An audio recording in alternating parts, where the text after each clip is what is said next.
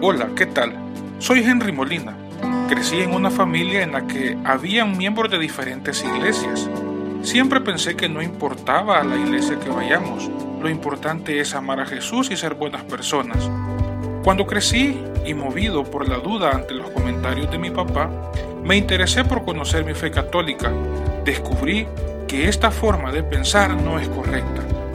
Sé que como yo, hay muchos que piensan esto si estás dispuesto a formarte, quiero compartir contigo lo que descubrí. Hola, ¿qué tal?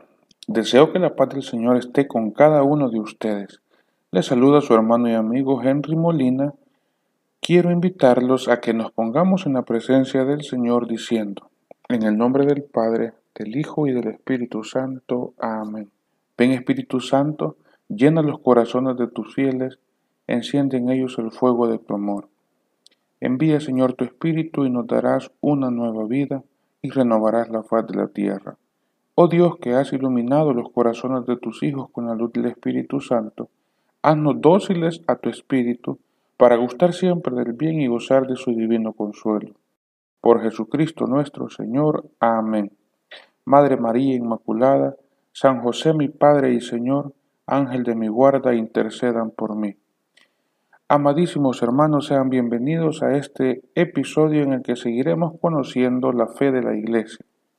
El día de hoy iniciaremos una serie de tres programas en los cuales conoceremos las ideas referidas al primado de Pedro. En cada episodio veremos un momento puntual en la historia. El día de hoy estudiaremos algunas ideas que estaban arraigadas en el pueblo de Israel que son fundamentales para entender el papel de Pedro en particular y del Papa en general. En el siguiente episodio conoceremos los fundamentos bíblicos de la institución de Pedro como Papa por Jesucristo y finalmente en el tercer episodio veremos mediante el estudio del libro de los Hechos de los Apóstoles en particular cuál fue el papel que jugó Pedro luego de la ascensión de Jesús, es decir, en los primeros años de la iglesia. Quiero que iniciemos leyendo el catecismo en el numeral 110 porque este numeral nos da una idea que es bien importante y dice así, Catecismo de la Iglesia Católica numeral 110, dice, para descubrir la intención de los autores sagrados, es preciso tener en cuenta las condiciones de su tiempo y de su cultura, los géneros literarios usados en aquella época, las maneras de sentir, de hablar y de narrar en aquel tiempo, pues la verdad se presenta y se anuncia de modo diverso en obras de diversa índole histórica, en libros proféticos o poéticos, o en otros géneros literarios. Eso está en el Catecismo numeral 110. Entonces, ¿por qué les leo este numeral, hermanos? Porque, como dice aquí, nosotros para poder entender algo en la Biblia tenemos que conocer cuál era la forma en que este pueblo sentía, cuál era la forma en que este pueblo hablaba, cuál era la cultura del pueblo de Israel, porque de lo contrario nosotros no vamos a entender como Dios quiere que entendamos el mensaje presentado en las Sagradas Escrituras. En este sentido, para entender el papel de Pedro en la iglesia, es necesario conocer algunos acontecimientos, algunas acciones, profecías y tradiciones que vivió el pueblo de Israel. La primera de ellas sería el cambio de nombre según la misión encomendada por Dios. Las Sagradas Escrituras nos muestran en algunos pasajes que cuando Dios ha elegido a algunas personas a las que delegará una misión importante, les ha cambiado el nombre, asignándole un nuevo nombre que signifique la misión que les encomendará. Yo les tengo preparado algunos ejemplos. El primero de ellos sería el caso de Abraham, que su nombre inicial significaba padre. A él se lo cambió Dios por Abraham, que significa padre de muchedumbres. Eso ustedes lo pueden encontrar en Génesis capítulo 17, versículo 5. Entonces, ese es el primer caso. Ustedes saben que Abraham llegó a ser ya bastante mayor y no tenía hijos. Pero Dios, eh, en vista que Abraham era un hombre que cumplía su voluntad, pues le dio esa promesa, ¿verdad? Que sería padre de muchedumbre. Pero no solo le dio esa, esa promesa, sino que también le cambió el nombre. El ejemplo número dos es el de Saraí, que era la esposa de Abraham. Ella primero se llamó Saraí, que significa mi princesa, pero después dejó de llamarse Saraí y pasó a llamarse Sara, que significa madre de naciones. Eso lo encontramos también en el libro de Génesis capítulo 17, pero ahora en el versículo 15. Otro ejemplo que tenemos en la Biblia es el cambio de nombre de Jacob. Jacob significa suplantador y Dios se lo cambió por el nombre de Israel, que significa tener poder con Dios. Eso lo encontramos en Génesis 32, 28. Entonces vean hermanos cómo aquí yo les presento tres ejemplos de personas que han tenido un nombre luego han sido destinadas por Dios a desarrollar una misión en particular y que por esta destinación o por este mandato de Dios, a ellos se les cambió el nombre. Lo mismo que pasó con Pedro.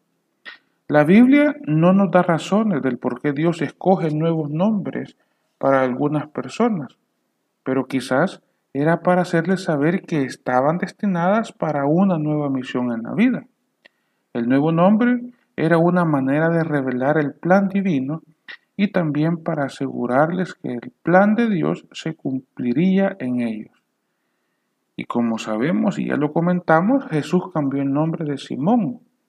Le puso Cefas, que quiere decir piedra, es decir, Pedro, ya si lo latinizamos, ¿verdad? Lo encontramos en San Juan 1, versículos 40 al 42, donde dice, Andrés, el hermano de Simón Pedro era uno de los dos que había oído a Juan y había seguido a Jesús. Este se encuentra primeramente con su hermano Simón y le dice, hemos encontrado al Mesías, que quiere decir Cristo, y le llevó donde Jesús. Jesús, fijando su mirada en él, le dijo, tú eres Simón, el hijo de Juan, te llamarás Cefas, que quiere decir piedra. Entonces vemos cómo aquí Jesús está haciendo que esta primera idea se cumpla, el cambio de nombre según la misión encomendada por Dios. Otro elemento, hermanos, que es muy importante que nosotros conozcamos es que en el pueblo de Israel existía una figura en cuanto a la jerarquía en la cual estaba organizada eh, la monarquía de ese pueblo y es la figura del mayordomo. Generalmente los reyes tenían un mayordomo. El mayordomo es el encargado de una casa, de un reino o de cierta propiedad perteneciente a otra persona. Algunas traducciones bíblicas utilizan las palabras administrador o intendente para referirse a esta función, pero todas provienen de la palabra hebrea soken, que se traduce mayordomo. Algunos ejemplos de esto en la cultura hebrea lo encontramos en los siguientes textos bíblicos. Por ejemplo, en Génesis 39, versículos del 1 al 9. Dice así, José fue bajado a Egipto y le compró un egipcio Putifar, eunuco de Faraón y jefe de los guardias, le compró a los ismaelitas que le habían bajado allá. Yahvé asistió a José, que llegó a ser un hombre afortunado, mientras estaba en la casa de ese señor egipcio. Este hecho de ver que Yahvé estaba con él y que Yahvé hacía prosperar todas sus empresas. José ganó su favor y entró a su servicio y su señor le puso al frente de su casa y todo cuanto tenía se lo confió. Desde entonces le encargó de toda su casa y de todo lo que tenía. Y Yahvé bendijo la casa del egipcio en atención a José, extendiéndose la bendición de Yahvé a todo cuanto tenía en casa y en el campo. Él mismo dejó todo lo suyo en manos de José y con él ya no se ocupó personalmente de nada más que del pan que comía. Aquí se nos está poniendo un ejemplo claro donde vemos que el rey delega en el mayordomo que éste se ocupe de todo lo que tiene que ver con la administración de su reino. Entonces, en tiempos de Jesús, esta idea del mayordomo se mantenía y seguía poniéndose en práctica. Lo podemos evidenciar en el Evangelio según San Lucas, capítulo 8, versículo 3, donde dice, Juana, mujer de Cusa, un mayordomo de Herodes. Es decir, esta figura del mayordomo, hermanos, estuvo presente desde los tiempos del Antiguo Testamento hasta los tiempos en los que Jesús eh, vivió en el pueblo de Israel. Quiere decir que los israelitas tenían claro que el mayordomo era el que administraba el reino y que tenía poder en el reino. Pero el pasaje bíblico en el que se ve con mayor detalle la relevancia y el proceder en la institución del mayordomo lo podemos encontrar en Isaías 22, eh, versículo 15 y del 20 al 22. En este pasaje, Sebna, un importante funcionario de la corte real, después de gozar de gran reputación en el palacio de Ezequías, fue desplazado y sustituido por Eliaquín, Isaías le reprocha a Semná su afán de ostentación y le anuncia su destitución. Vamos a iniciar leyendo Isaías capítulo 22 versículos 15 y después 20 y 22. Así dice el Señor Yahvé Sabaoth, preséntate al mayordomo, a Semná, encargado del palacio. El 22 dice, aquel día llamaré a mi siervo Eliaquín, hijo de Gilquías, le revestiré de tu túnica, con tu fajín le sujetaré, tu autoridad pondré en su mano, y será él un padre para los habitantes de Jerusalén y para la casa de Judá. Pondré la llave de la casa de David sobre su hombro, abrirá y nadie cerrará, cerrará y nadie abrirá. Imagínense Qué importante el ritual que se hacía para la institución de un mayordomo. Se lo voy a leer. Dice, le revestiré de tu túnica, con tu fajín le sujetaré, tu autoridad pondré en su mano. Imagínense esto, tu autoridad pondré en su mano. Quiere decir que aquí estaban diciéndole a Sedna que le iban a quitar la autoridad que él había tenido y que se la iban a dar a Eliaquín. Esto se parece bastante a lo que estudiamos en el antiguo, en, cuando vimos el tema del canon bíblico, donde Jesús quita la autoridad a los fariseos en Mateo 21, 43, 45, y después se la entrega a Pedro y a los demás apóstoles. En Mateo dice, por eso os digo, se os quitará el reino de Dios para dárselo a un pueblo que rinda sus frutos. Y aquí le están diciendo, tu autoridad pondré en su mano. Es decir, te voy a quitar la autoridad a vos y se la voy a dar a Eliaquín. Y después dice, y será él un padre para los habitantes de Jerusalén. Entonces, aquí hay otra, otra cuestión importante. Miren, le dice que el mayordomo será un padre para los habitantes de Jerusalén. Y nosotros sabemos que la palabra papa significa padre. Será él un padre para los habitantes de Jerusalén y para la casa de Judá. Y después dice, pondré la llave de la casa de David sobre su hombro. Jesús le dice a Pedro, a ti te entrego la llave del reino de Dios. Y aquí está diciendo el texto bíblico, pondré la llave de la casa de David sobre su hombro. Y después dice el texto bíblico de, de Isaías, abrirá y nadie cerrará, cerrará y nadie abrirá. Y Jesús le dice a Pedro, lo que tú ates en la tierra quedará atado en el cielo, y lo que tú desates en la tierra quedará desatado en el cielo. Entonces vean qué texto más bonito este de Isaías 22, porque estamos viendo un paralelismo importante en la manera como se instituían los mayordomos y lo que Jesús hizo con Pedro. Cualquiera que fueran las circunstancias históricas en que se pronunció este oráculo, las palabras del versículo 22 tuvieron notable resonancia en el Nuevo Testamento. La primera parte del versículo evoca las palabras de Jesús a Pedro al darle las llaves del reino. En este sentido, hay que recordar que el mayordomo del palacio era el que como representante del rey cada día abría y cerraba la vida administrativa del pueblo. Por eso dice, abrirá y nadie cerrará, cerrará y nadie abrirá. Entonces vemos, hermanos, ya este segundo elemento, la figura del mayordomo.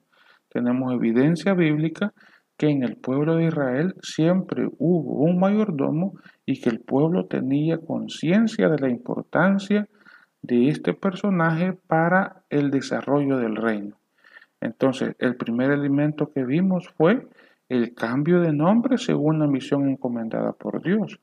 Y el segundo elemento que vimos es que generalmente los reyes tenían un mayordomo. Existe un tercer elemento que yo considero que es importante que nosotros lo conozcamos, y es que Dios siempre puso un líder que guiara a su pueblo. Y eso pasó desde el Antiguo Testamento, en el Nuevo Testamento y en la actualidad. Veamos lo que nos dice este argumento. Le repito, Dios siempre elige un líder que guíe su pueblo. Dios para salvar a los hombres se valió de hombres para guiar correctamente a su pueblo. Y podemos nombrar, por ejemplo, a Abraham, a Isaac, a Jacob, a Moisés, a Josué, a los reyes, etc. Vemos, por ejemplo, el relevo de Josué a Moisés. Es decir, cuando Moisés dejó de guiar a su pueblo y pasó a guiar a Josué.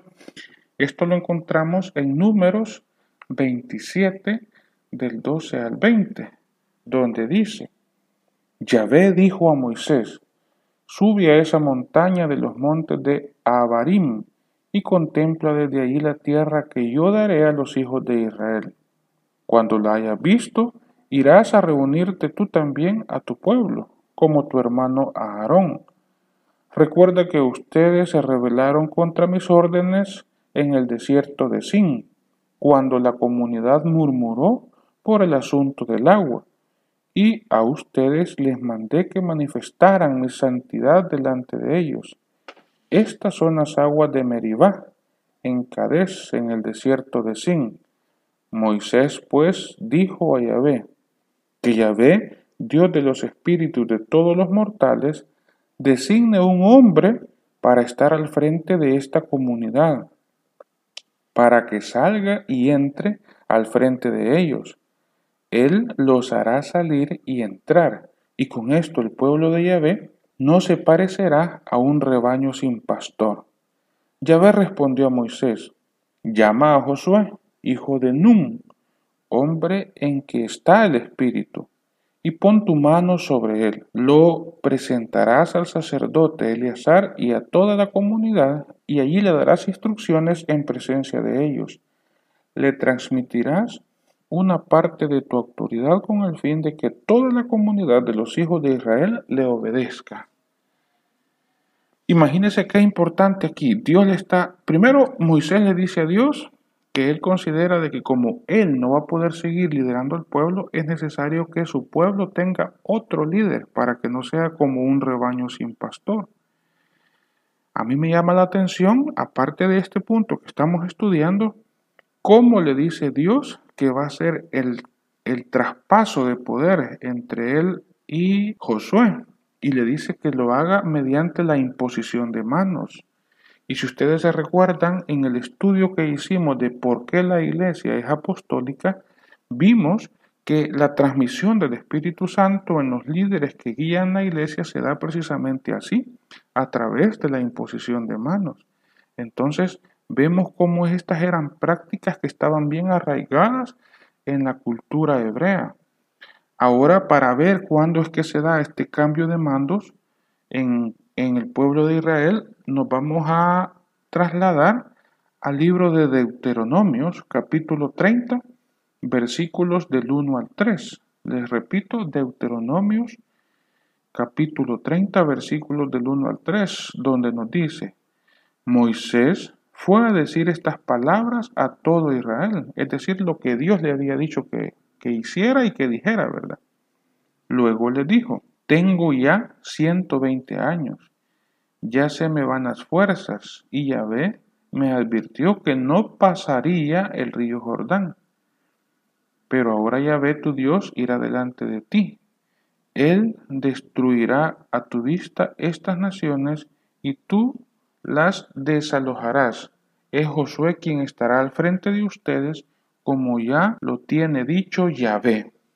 Entonces vemos que aquí se cumple lo que Moisés y Dios habían hablado anteriormente en el libro de números que ya pudimos estudiar. Ahora, aquí en este libro se está haciendo realidad. Cuando ya Dios le dice al pueblo que ya no va a ser él quien nos va a guiar, sino que será Josué quien estaba al frente de ustedes, como ya lo tiene dicho Yahvé. Entonces vemos, hermanos, este tercer elemento siempre se ha tenido. Entonces, después de Josué vinieron muchos más líderes. ¿Se acuerdan ustedes cuando el pueblo de Israel pues ya no quiso tener un, un, sacerdote como guía y pidieron tener un rey? Entonces Dios accedió y pusieron al, al rey Saúl. Después del rey Saúl estuvo el rey David y así sucesivamente fueron saliendo otros líderes que siempre guiaban al pueblo. Antes de los reyes estuvieron los jueces, que también eran personas que sobresalían y que guiaban al pueblo en determinados momentos. Siempre ha habido un líder y eso también lo vemos reflejado en la iglesia del Nuevo Testamento. El primer líder definido por Dios fue Pedro y así sucesivamente los diferentes líderes que a lo largo de la historia se han venido teniendo. Hemos visto tres ideas importantes necesarias para poder entender la figura de Pedro, como dijimos, en manera particular y del Papa en manera general. Y todavía nos queda un elemento por estudiar, y es uno referido a algunas profecías sobre un sacerdote que iba a estar en total armonía con el Mesías.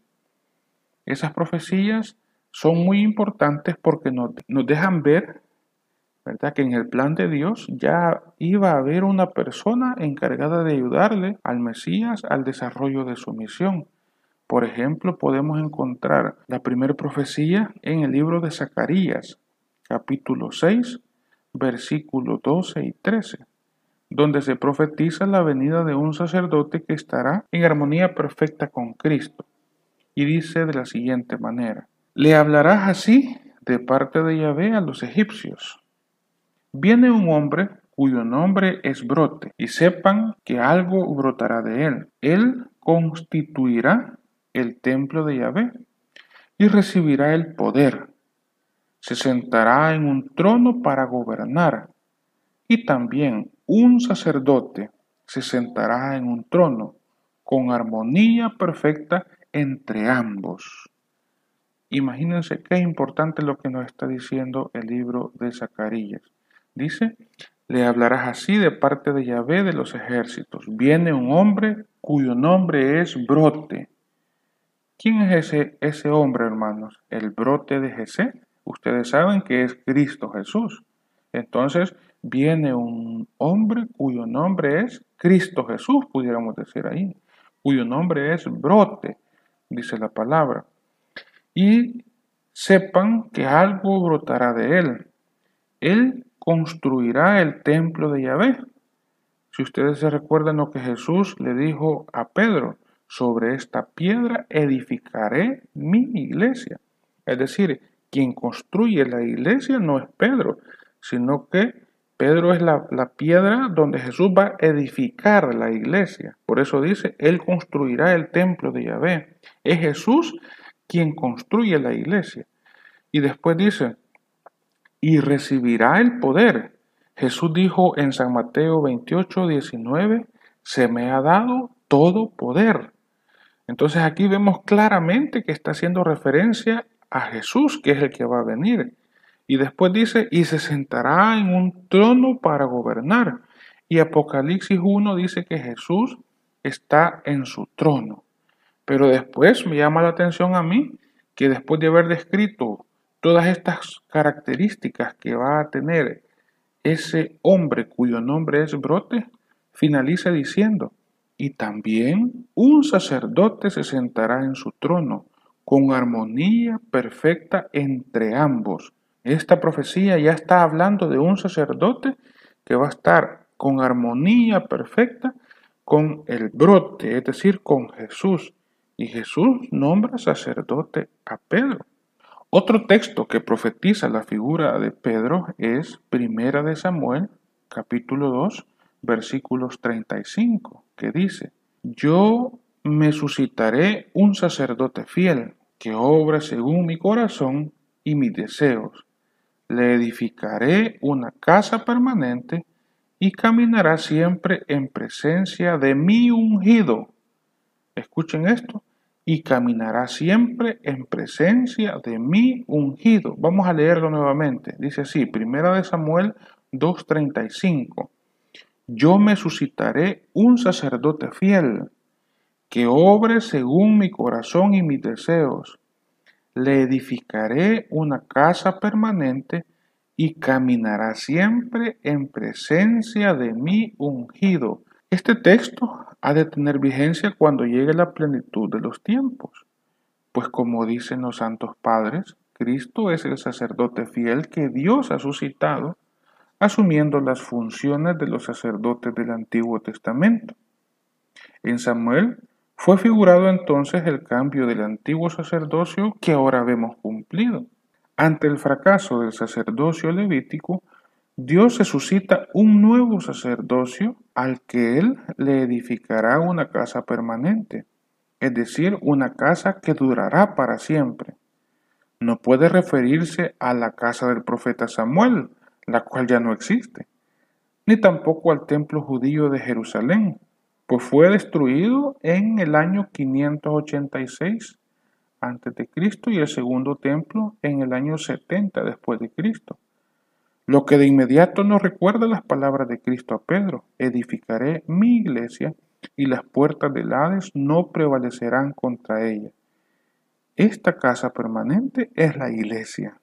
Luego, Cristo, en su calidad de sumo y eterno sacerdote, según el sacerdocio de Melquisedec, ordenó sacerdotes a sus apóstoles cuando les dijo hagan esto en conmemoración mía.